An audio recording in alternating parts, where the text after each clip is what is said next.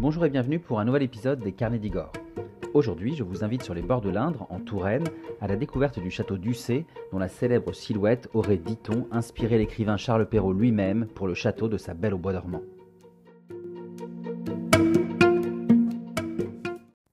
Lorsqu'il apparaît depuis la route qui conduit au village de Rigny-Ussé, situé à 38 km de Tours, le château d'Ussé ne peut qu'émerveiller le visiteur par sa silhouette fièrement élancée, portée par la blancheur immaculée de la pierre de tuffeau qui le compose. Dominant l'Indre depuis le nid d'aigle où il est perché, ce monument atypique semble tout droit sorti d'un conte de fées. Et pour cause, la légende raconte que cet édifice majestueux, aux styles éclectiques, avec ses tours médiévales, ses façades renaissance et son pavillon XVIIe, aurait inspiré l'un de ses invités récurrents, l'écrivain Charles Perrault lui-même, pour l'un de ses contes les plus célèbres, La Belle au bois dormant, publié en 1697. Dès lors, le château d'Ussé est devenu pour la postérité le château de la belle princesse endormie. Son histoire remonte cependant bien plus en avant, au début du XIe siècle. Car si le site, protégé par sa localisation en hauteur, est déjà occupé à la préhistoire, puis par les Gallo-Romains à l'Antiquité, d'ailleurs le nom d'Ussé, euh, anciennement Userum, vient d'Ussus, le nom d'un Gallo-Romain propriétaire des lieux, eh bien si le site d'Ussé est déjà très tôt occupé par l'homme, l'histoire du château débute réellement à la fin du premier millénaire. À cette époque, le roi de France ne domine pas encore la vallée de la Loire et la Touraine est disputée par les comtes de Blois et d'Anjou, soutenus chacun par des seigneurs locaux. Parmi eux, le seigneur Gueldin Ier, un terrifiant viking surnommé le diable de Saumur, se bat du côté des comtes de Blois, Eudes II et Thibaut II. Pour défendre la région des attaques des alliés du comte d'Anjou, Gueldin Ier fait bâtir une première forteresse en bois à l'endroit actuel du château.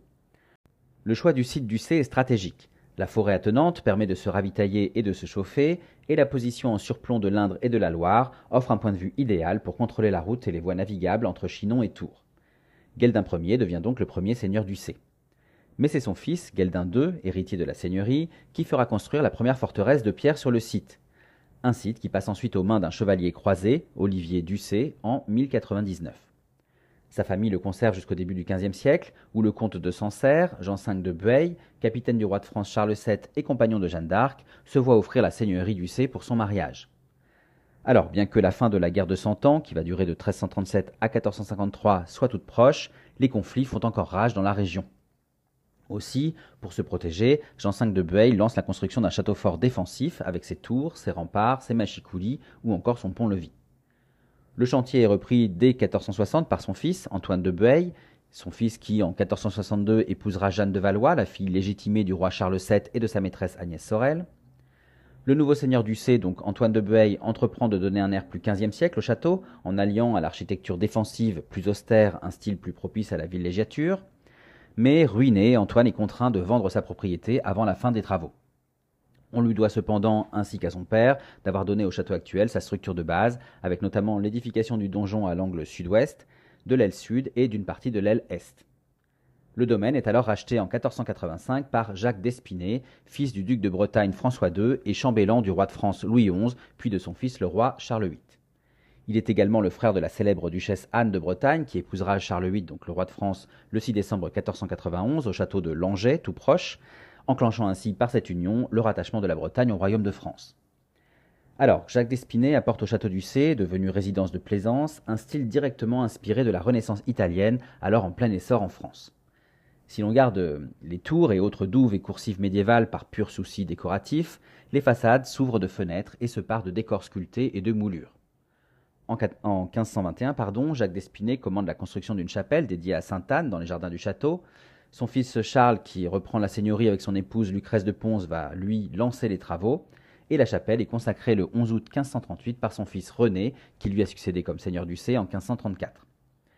Mais ruiné à son tour, ce dernier, donc euh, René euh, d'Espinay, doit vendre le château et ses terres qui sont achetées en 1557 par Suzanne de Bourbon-Montpensier, fille de Louis de Bourbon-Vendôme, prince de la Roche-sur-Yon. Après une succession de ventes et d'acquisitions, en 1659, le château C passe aux mains de Thomas Bernin, marquis de Valentinet, secrétaire du roi Louis XIV.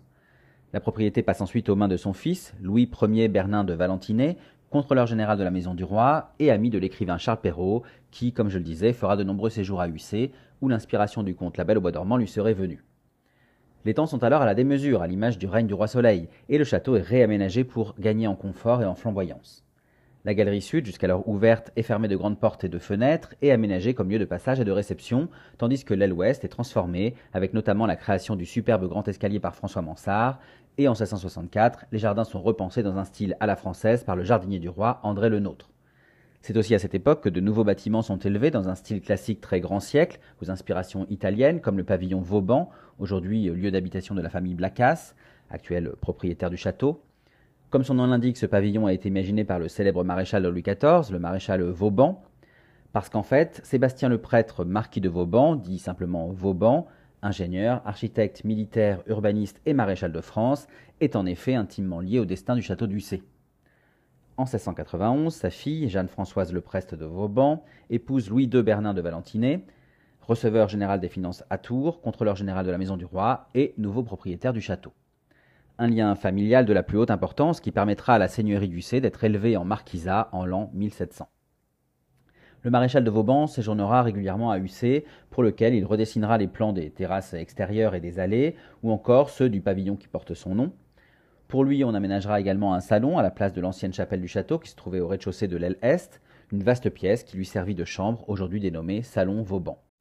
Alors, à la Révolution, le château d'Ussé est confisqué et ce n'est que sous le Premier Empire qu'il retrouve un propriétaire. Ainsi, en 1807, le domaine est acquis par le duc et la duchesse de Duras. Ils font partie de la noblesse d'Ancien Régime, émigrés à la Révolution, qui, bien qu'opposés à Napoléon, rentre en France sous l'Empire et retrouve en partie certains de ses biens ou s'en procure de nouveaux. Claire de Kersin, duchesse de Duras, est une proche amie de François-René de Chateaubriand, le célèbre auteur, qui sera ainsi plusieurs fois invité au château. On dit même qu'il aurait écrit ici une partie de ses mémoires d'outre-tombe. Quoi qu'il en soit, il offrira à ses amis plusieurs cèdres du Liban qui sont toujours visibles dans le parc près de la chapelle. Félicie de Duras, la fille du couple, comtesse de Roche-Jacquelin, va, quant à elle, poursuivre les rénovations du château d'Ussé initiées par ses parents et lui donner son visage actuel. À sa mort sans enfant en 1885, elle lègue son château à son petit-neveu, le comte Bertrand de Blacas. Ce sont ses descendants qui, aujourd'hui encore, habitent et gèrent la propriété d'Ussé. La famille Blacas ouvre le domaine au public en 1975 et depuis, chacun peut s'émerveiller devant la silhouette enchanteresse de ce château hors du commun. De la salle des gardes réaménagée au XVIIe siècle à la salle à manger de style Louis XV, du salon Vauban aux influences XVIe, XVIIe et XVIIIe siècle à la galerie centrale bâtie au XVIIe et reliant les ailes est et ouest, du grand escalier de mansard aux appartements du roi, antichambre et chambre au décor XVIIe et XVIIIe siècle, mais aussi du donjon au grenier riche de trésors qui ont traversé le temps et les histoires des propriétaires, des anciennes prisons médiévales au souterrain du château et aux caves viticoles creusées dans d'anciennes carrières de tuffeau, ou encore de la sublime chapelle du XVIe siècle au magnifique jardin à la française en terrasse. Enfin, les petits comme les grands pourront grimper et parcourir le chemin de ronde agrémenté de scènes reconstituées reprenant les principaux passages de l'histoire de la Belle au Bois dormant, et pour ajouter une touche de glamour à votre visite, qu'on appréciera ou non selon ses goûts, le château expose dans chaque pièce une sélection de costumes allant des années 1863 à 1955, comme pour rappeler qu'UC a été tout au long de son histoire un lieu de vie et de réception habité jusqu'à aujourd'hui. Cette collection est particulièrement intéressante du point de vue de l'histoire de la mode par sa richesse et la diversité des pièces présentées. Voilà, j'espère que l'histoire du féerique château d'Ussé vous a plu.